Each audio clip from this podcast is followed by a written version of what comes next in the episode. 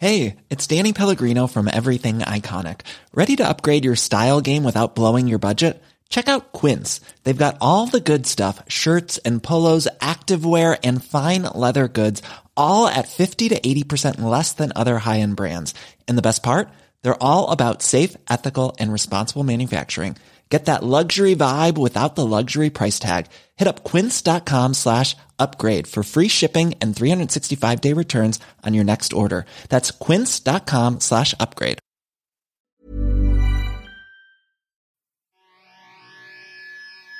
I'll take you for a ride on the devil's ship. I'll take you for a ride where you sink or swim. Now come with me and let this story begin. Ben Simon, bienvenue Merci. au podcast. Merci. C'est fun de t'avoir ici. J'ai juste entendu des bonnes choses euh, sur toi. Ben, c'est, mon Dieu, tant mieux. Ouais, ton, ta gérante Oui. me dit les meilleures choses de toi. Ça fait des.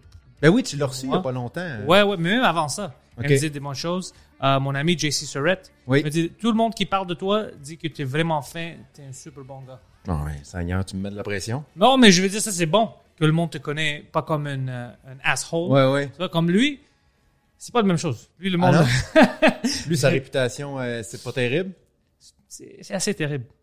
Ah oui. il hein? travaille sur ça maintenant. Il travaille à l'améliorer. Ben, moi, à date, à date, tout va bien, là. Ouais. Fait que. Tiens pas trop proche de lui, puis ça va aller. Non. OK, c'est bon. Puis comment est-ce que tu trouves euh, jusqu'à date le festival? T'as-tu fait quelque chose ou c'est juste pour le gala que... À date, euh, moi, je me suis tellement concentré sur le gala. Quand ils m'ont euh, quand ils m'ont offert d'animer un gala, je, je savais que ça allait demander beaucoup de travail, puis je savais que ça allait demander beaucoup de d'énergie, euh, puis de, de, de temps de réflexion, tu sais, parce que on a j'ai quand même pas eu beaucoup de temps, tu sais, d'habitude. euh, je pense que d'habitude les, les animateurs de gala le savent beaucoup plus tôt dans l'année. Ouais. Puis, parce que, tu sais, exemple, moi, je me rappelle, quand moi, je faisais des galas, euh, il y avait des auditions en février, donc, euh, la, machine partait beaucoup plus tôt que cette année. Mais avec la pandémie, tout ça, tout est, tu, fais juste tellement t'ajuster puis t'adapter depuis un an et demi. Donc, euh, je savais, je savais que j'avais pas beaucoup de temps. Puis je savais que moi, ça me prend beaucoup de temps écrire des choses. Mes idées me viennent vite, mais pour les développer sur scène, moi, je travaille juste sur scène. J'écris pas sur papier. J'ai pas de, donc, j'ai besoin de scène. J'ai besoin de temps de scène pour travailler mes choses. Donc, Alors, tout ce que tu as pensé à faire sur le gala, pour, euh, est-ce que tu testes ça maintenant sur la scène ou tu essayais de tester ça pendant quelques semaines? Oui, oui, oui. Moi, j'ai, moi, j'ai été chanceux euh, quand, quand, quand les shows ont pu recommencer, quand les salles ont ouvert il y a quelques semaines, quelques mois. euh, moi, ma prod avait, tu sais, puis ma gérante, il y, avait bien anticipé le retour. Donc, j'ai commencé à faire des shows dès que ça a réouvert.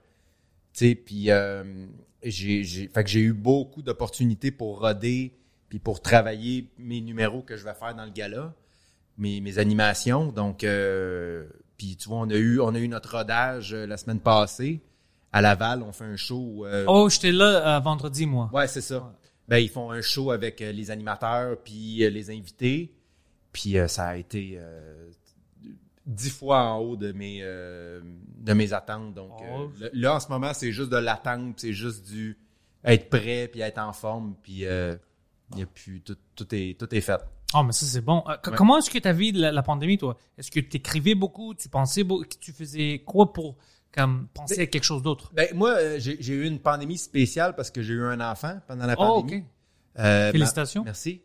Ma blonde est tombée enceinte l'été passé. Donc, euh, tout, tout a arrêté comme en mars, avril. Mai, tout a comme arrêté. Puis en, juin, je pense, juin, juillet, j'apprenais que j'allais être père. Donc, euh, moi, quand, quand j'ai eu la chance de refaire des shows pendant la pandémie, ce que je me suis dit, c'est, gars, je, je vais profiter de ce moment-là. Je veux, moi, je veux pas faire mon one-man show. Je veux, je, je veux pas, euh, je, je veux le faire dans des conditions qui sont bonnes pour ce one-man show-là. Je pense que c'est un show qui mérite d'être vu dans des bonnes conditions. Fait que je me suis dit, en attendant, je vais faire toutes les shows que je peux, mais je vais écrire complètement du nouveau matériel. Je vais juste faire une heure de nouveau matériel. Puis là, avec le, avec le, le, le, le- le- l'expectation de, voyons, l'anticipation d'être père, tout ça, je- ça c'est devenu une, une source d'inspiration extraordinaire. Pour cette heure que tu voulais créer. Ouais, c'est ça.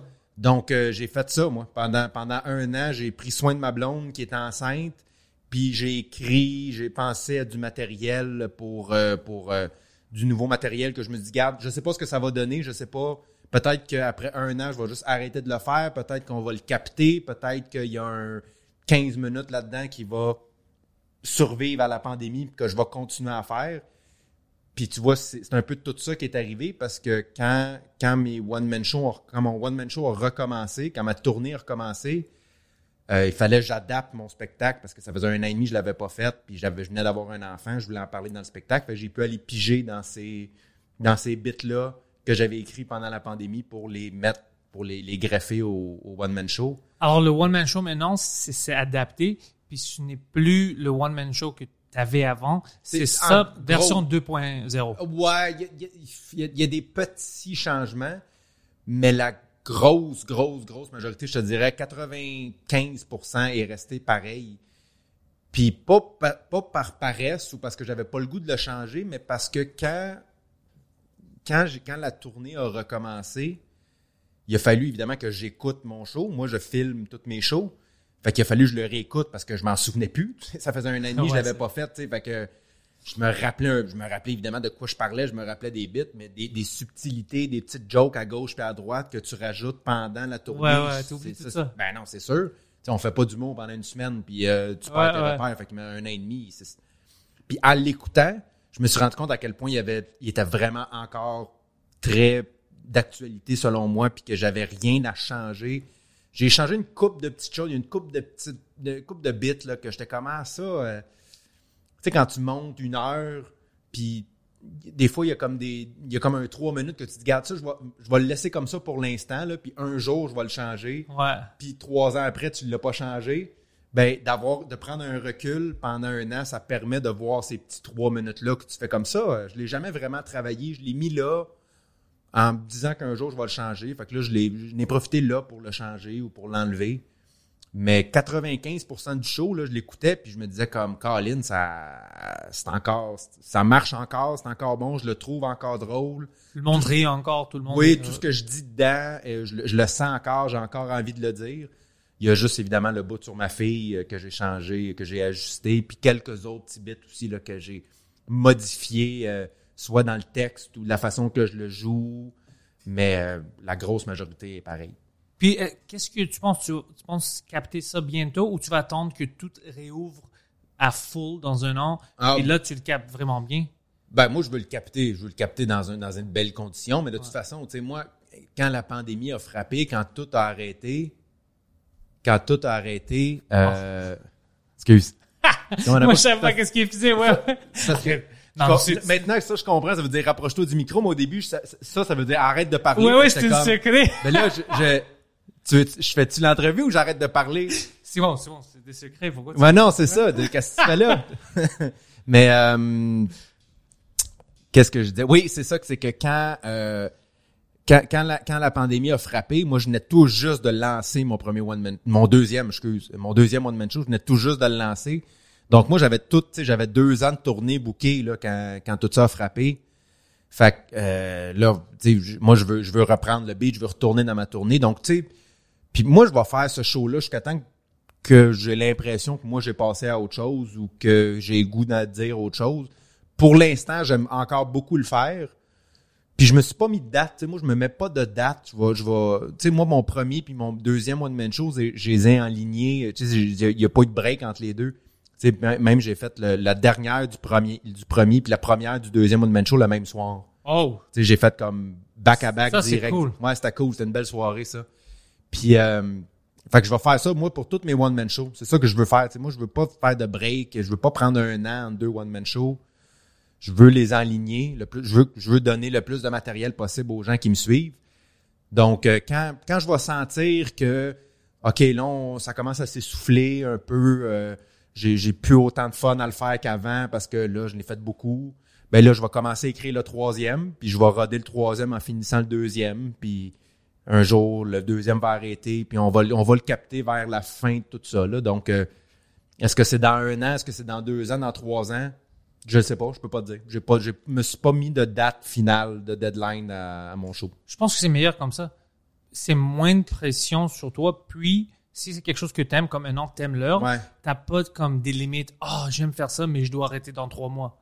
Ça n'existe pas. C'est comme, non, moi, je vais arrêter quand je veux plus. Oui, mais c'est ça. Puis en plus, je pense que pour, pour, pour ma prod, qui, qui, parce que, tu sais, de faire des shows, là, tu, tu fais pas juste te présenter à la salle le jour même, il faut que tu réserves longtemps d'avance. Puis maintenant, de nos jours, en plus, c'est tellement long. Ouais, moi, j'ai Ah. des dates de booker dans trois ans, là.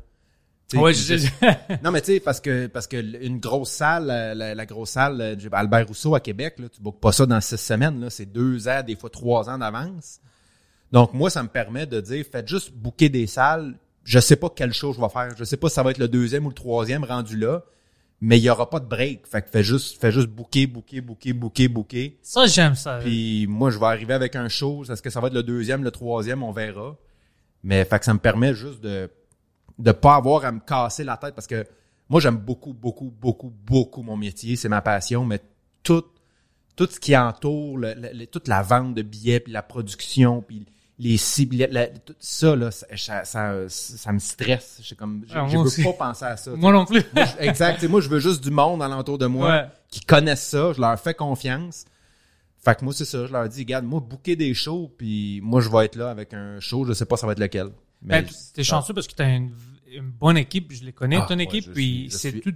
Des, ben, ta gérante, c'est une de mes personnes favorites dans toute l'industrie. Hum. De loin. Puis De- c'est- ça, c'est des- je, je peux pas, je, pourrais pas trouver une personne qui peut dire un, un mauvais mot. Sur- non, non, quelqu'un- c'est. Mais c'est parce que c'est quelqu'un. Mylène, elle a commencé en tant que passionnée de tout ça. Tu C'est pas une fille qui a fait son cours de, de, de, de quelque chose au, à l'université. Non, c'est juste qu'elle aime ça.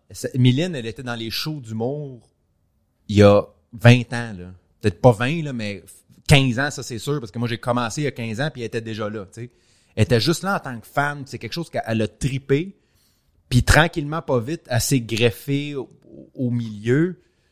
Puis aujourd'hui, ça fait en sorte que oui, c'est une fille qui connaît énormément le milieu, puis qui connaît beaucoup, qui a un instinct humoristique, mais en plus, qui pour moi est la personne parfaite avec qui travailler parce que c'est c'est avant tout une personne qui tripe sur le bon humour, tu sais, qui tripe avant tout sur la qualité. Puis je veux dire, moi c'est c'était important. Moi, je suis un passionné d'humour, c'est ce que j'aime le plus faire au monde. Puis quand je fais pas d'humour, moi, tu sais, moi chez nous, il y a pas de musique qui joue, c'est du stand-up. Là. Je vais sur Netflix ou sur euh, Apple Music ou. euh, C'est quand que tu as découvert cette passion? C'est en secondaire ou même avant ça? Ah non, c'est après avoir commencé à faire de l'humour, moi. Oh, ouais? Ouais, ouais, ouais. Non, non, moi j'ai, moi j'ai un Mais comment est-ce qu'elle a commencé? Ben moi, en gros là, euh, euh, moi je viens d'une famille de médecins. Toutes mes, dans ma famille c'est toutes des médecins. Fait que moi quand j'étais jeune, le plan c'était d'être médecin. C'était ça le plan, c'était tout ce que je connaissais. Tu sais, j'avais pas d'autres, j'avais pas d'autres connaissances dans la vie où je, je- tu m'aurais dit nomme trois autres jobs que j'aurais fait infirmier puis secrétaire de médecin. Tu sais, je- Toute proche de c'était ma ouais. vie, tu sais. Toutes les, mes- les- ma famille, les amis de mes parents, c'était tous des médecins. Donc, dans ma tête, c'était ça. Fait que moi, quand je me suis rendu compte, début vingtaine, que je pourrais pas être médecin parce que j'avais pas les notes puis j'avais surtout pas l'envie de le faire, je me suis retrouvé comme devant rien. Tu sais, moi, 21 ans, là, je savais aucune idée. Je, je savais pas ce que je voulais faire de ma vie. Je savais pas ce que j'aimais dans la vie. J'étais juste complètement perdu. Fait que moi, j'ai, moi, je me suis inscrit à l'école de l'humour pour avoir quelque chose à faire pendant deux ans. C'est vraiment ça, là. Ça peut, ça moi, ça aurait pu être un, ça aurait pu être l'école de ballet, là. Tu sais, il y y a eu aucune, il y a rien qui m'a poussé à faire l'école de l'humour. Je, je savais que j'ai toujours été quelqu'un qui avait un, un esprit drôle, que j'étais capable de faire des jokes, mais j'étais pas le comique, j'étais pas le clown de la classe, j'étais pas le class clown zéro, moi. Puis j'étais même très gêné. Puis moi, quand j'étais accepté à l'école de l'humour, je me suis dit, bon, mais là, regarde, j'ai deux ans où je vais rencontrer des gens, je vais côtoyer du monde le fun. Je vais, au pire, un jour, quand je serai avocat, je pourrais dire, hey, j'ai fait l'école de l'humour, moi. Tu sais, juste, Ouais. dans ma tête, c'était ça, là. C'était, c'était, l'école de l'humour, c'était juste, Ça veut notch on my belt, là. C'était juste, une petite partie de ah oui, c'était juste ça, là. C'était juste pour l'anecdote, là. Tu sais, c'était pour. Ça, ça va être intéressant un jour de dire à quelqu'un que j'ai fait de l'école de l'humour, puis on va en parler une demi-heure, puis ça va, on va passer à autre chose après, tu sais.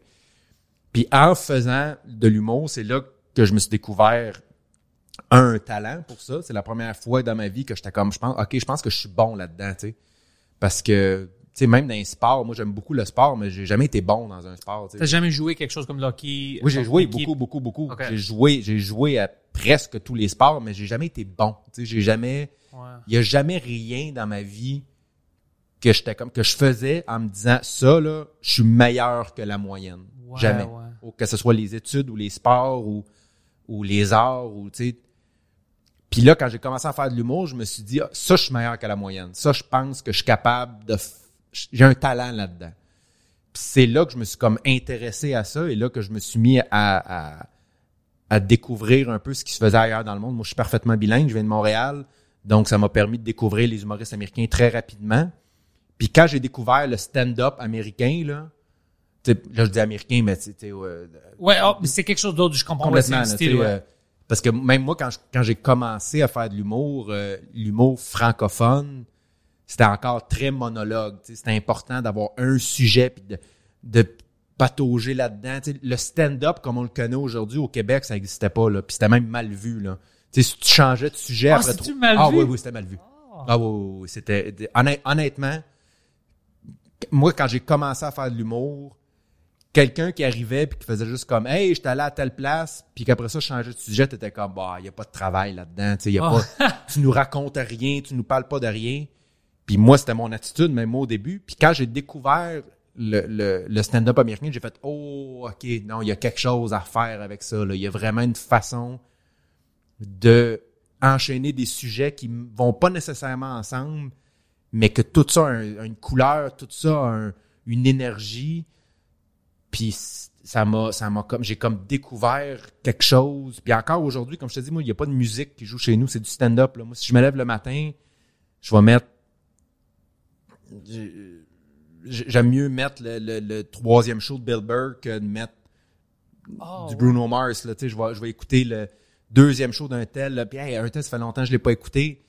La musique, le, le, le, le, le, le- le rythme du stand-up, ça vient me chercher en dedans, ça me fait vibrer en dedans. D'entendre quelqu'un parler dans un micro, puis d'entendre des gens rire de ce qu'il dit, je sais pas pourquoi, ça me... J'ai même pas besoin d'entendre ce qu'il dit, j'ai même pas besoin de comprendre ce qu'il dit pour T'aimes la connexion qui se Ouais. fait entre les ça deux. me fait vraiment triper, ça. Puis, c'est, moi, c'est ça que j'ai découvert à travers ça. Puis, parce que, comme je te dis, quand j'ai commencé au Québec, c'était important d'avoir, de faire du, c'est plus du monologue, puis c'était important d'avoir, de parler au public.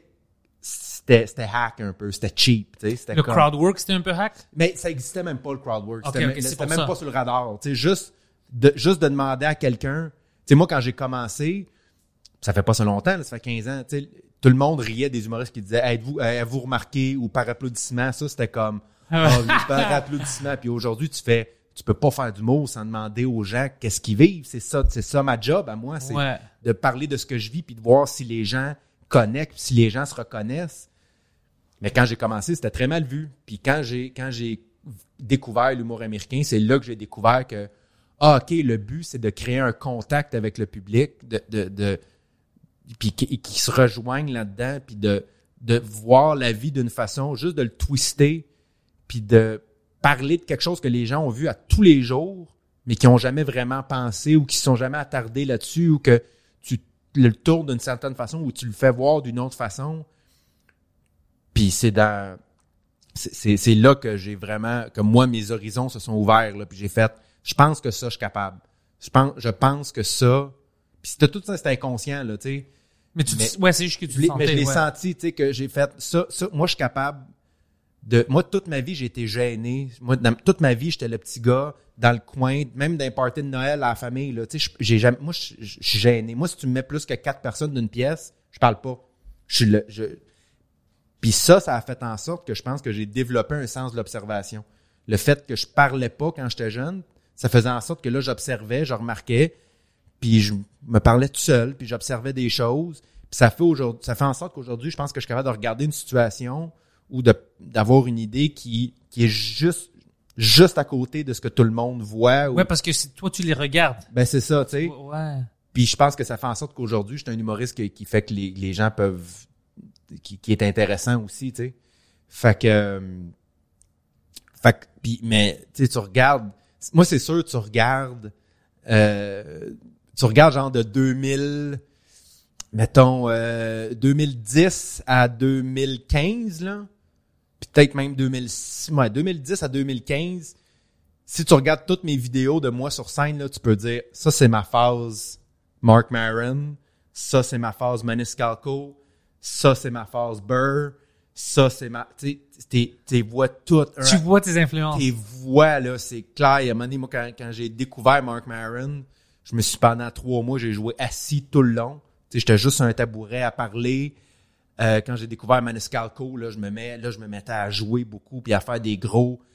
Euh, t'sais, je- on, on les nommera pas toutes là, mais toutes, toutes les petits, puis des fois j'en découvrais qui étaient qui étaient pas très connus ou que, qui étaient pas connus du grand public. Puis je, je trouvais vraiment quelque chose là-dedans qui m'inspirait. Fait que tu le vois là, tu sais. Puis au début c'est inconscient, tu sais, tu le fais, tu le fais pas pour te dire je vais faire ce que lui fait. Non, c'est à cause que tu Mais vois ça, puis tellement Ouais. chercher. Tu sais, naturellement, tu joues la musique que t'aimes. Là, tu sais, Ouais. dire, si t'aimes le heavy metal, il y a personne, y a, y a personne qui aime le heavy metal qui fait du jazz. Là, c'est Ouais, normal. tu sais. Fait que, mais ça, ça a fait en sorte qu'aujourd'hui, je pense qu'il y a un, dans mon style, il y a un beau mix de plein d'influences que j'ai vues en découvrant l'humour, euh, l'humour américain.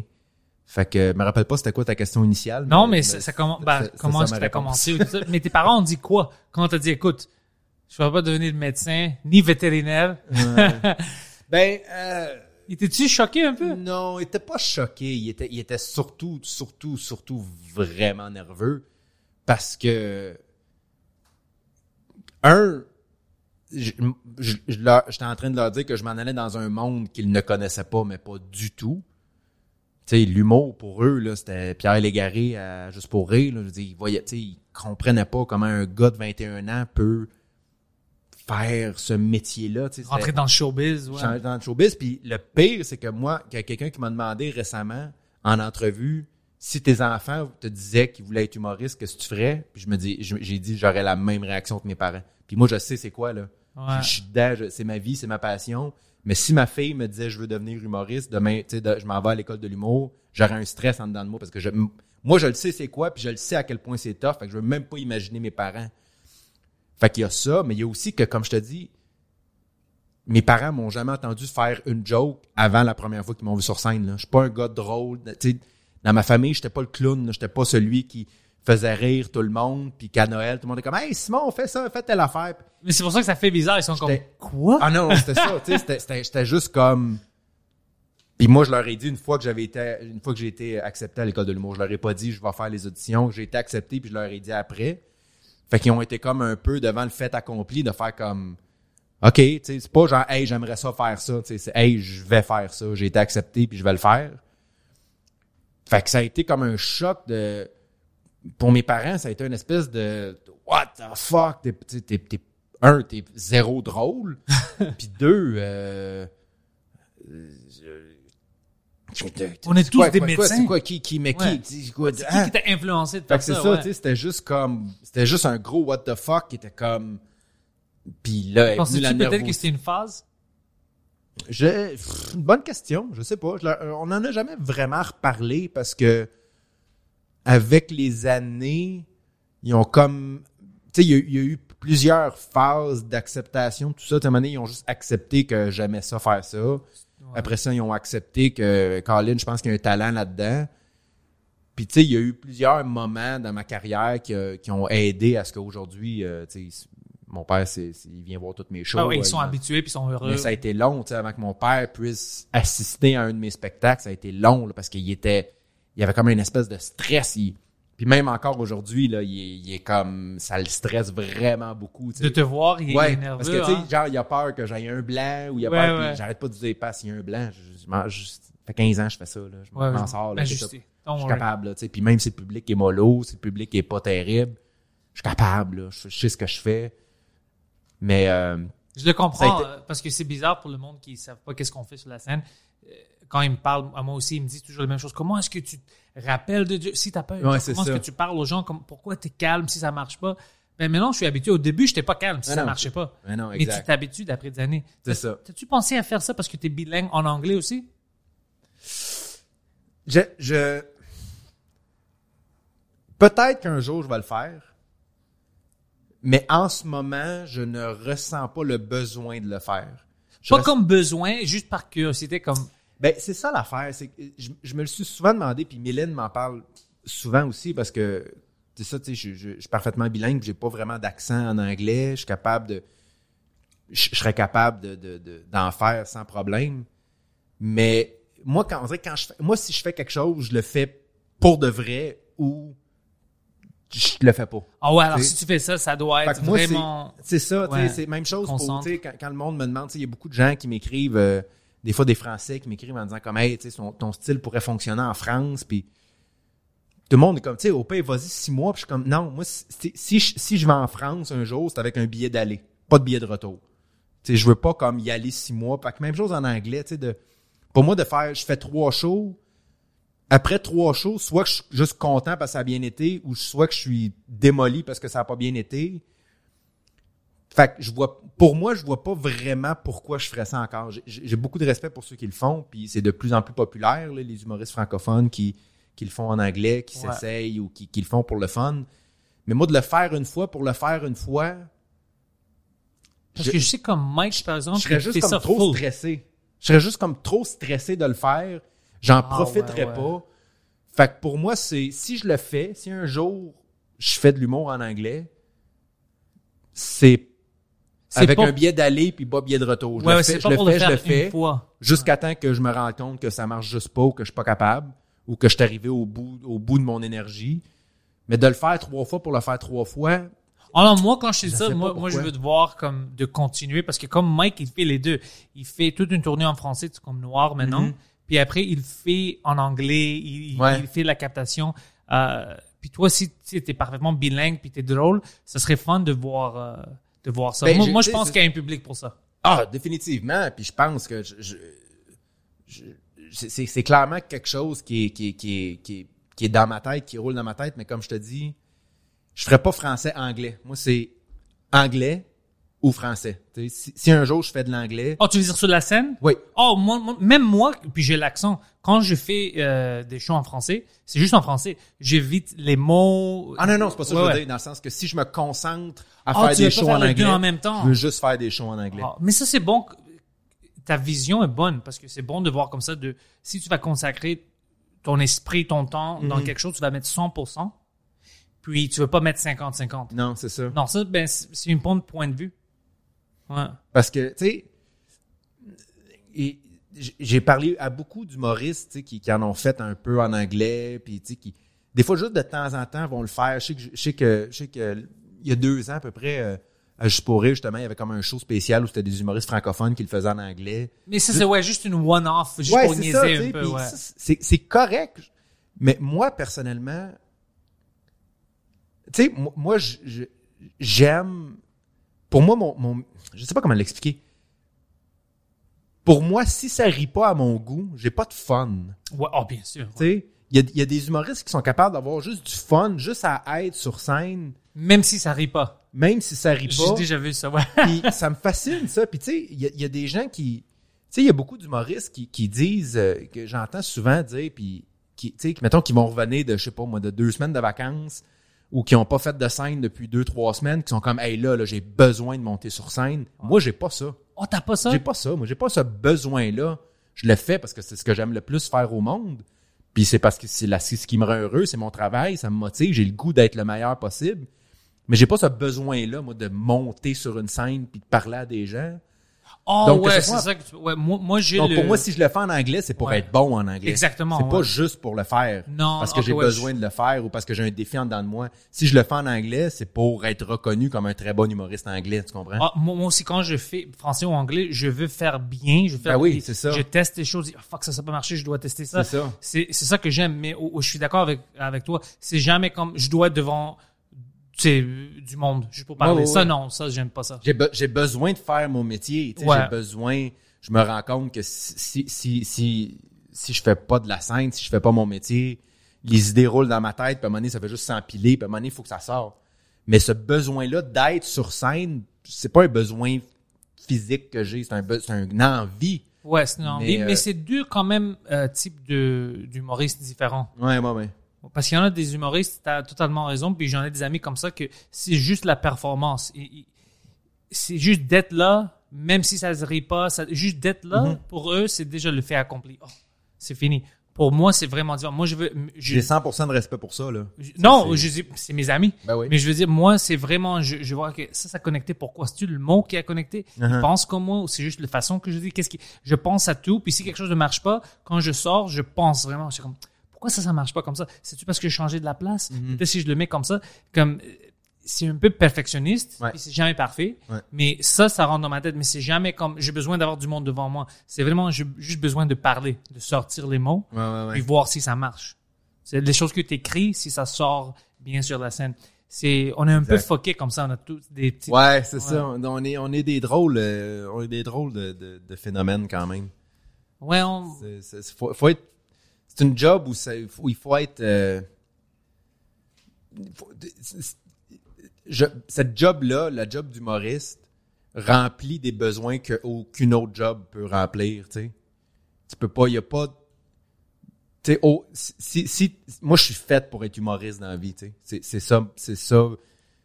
Je, je suis faite pour ça. ouais.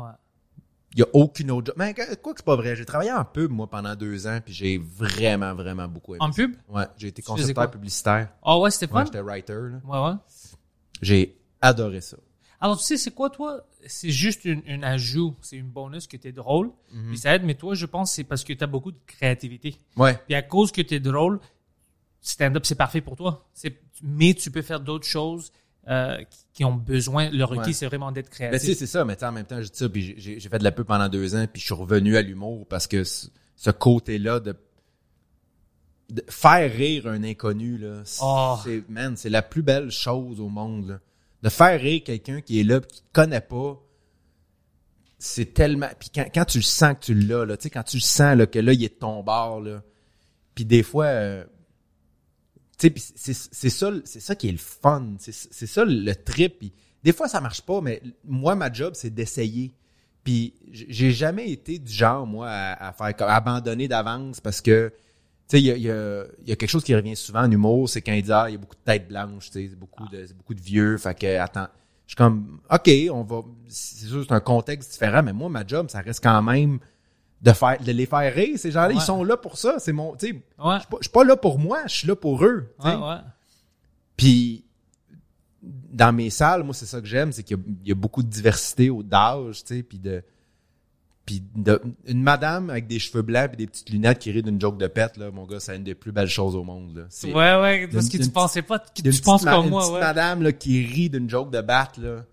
Man, c'est incroyable. Est-ce que ça t'est déjà arrivé que je demande ça parce que ça m'est arrivé à moi puis j'aime parler sur un podcast mais je me souviens au Comedy Nest ça fait des années euh, j'étais booké c'était le week-end. Puis c'était une journée vraiment fuckée. Toutes des mauvaises nouvelles comme des mauvaises nouvelles. C'était j'étais presque en dépression. Mhm. tout- rien marchait cette journée-là. Puis j'étais un peu down. Puis je sors je vais sur la scène puis je dis hey man je dois faire mon, mon mieux possible Ouais. public. Puis au premier joke, juste en avant, je regardais le couple, puis il riait fort, comme toute une seconde comme ça. Puis ça m'a fait, à cause que j'ai regardé, moi je commençais à rire, Ouais. puis j'ai continué, puis j'ai oublié tout, puis j'ai Ouais. fait mon set, puis j'avais oublié tout mon stress.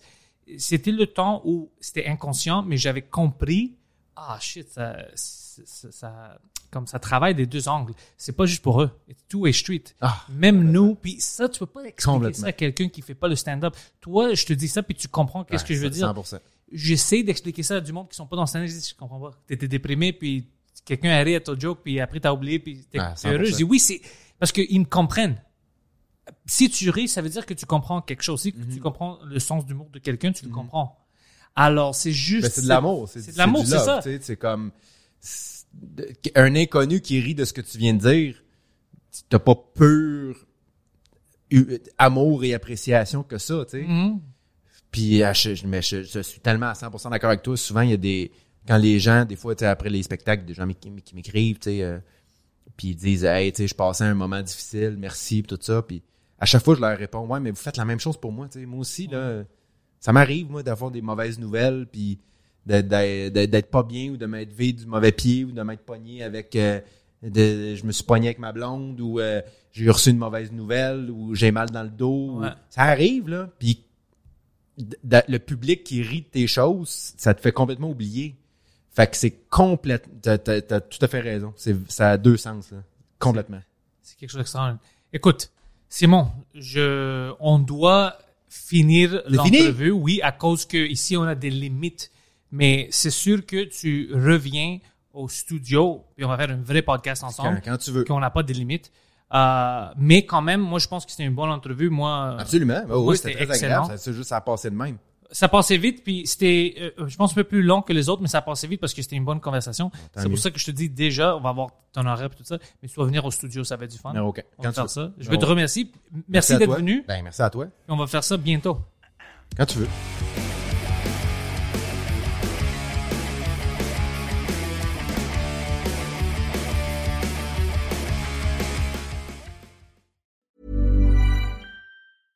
Even on a budget, quality is non-negotiable. That's why Quince is the place to score high-end essentials at 50 to 80% less than similar brands. Get your hands on buttery soft cashmere sweaters from just 60 bucks, Italian leather jackets, and so much more. And the best part about Quince, they exclusively partner with factories committed to safe, ethical, and responsible manufacturing. Elevate your style without the elevated price tag with Quince. Go to quince.com slash upgrade for free shipping and 365-day returns.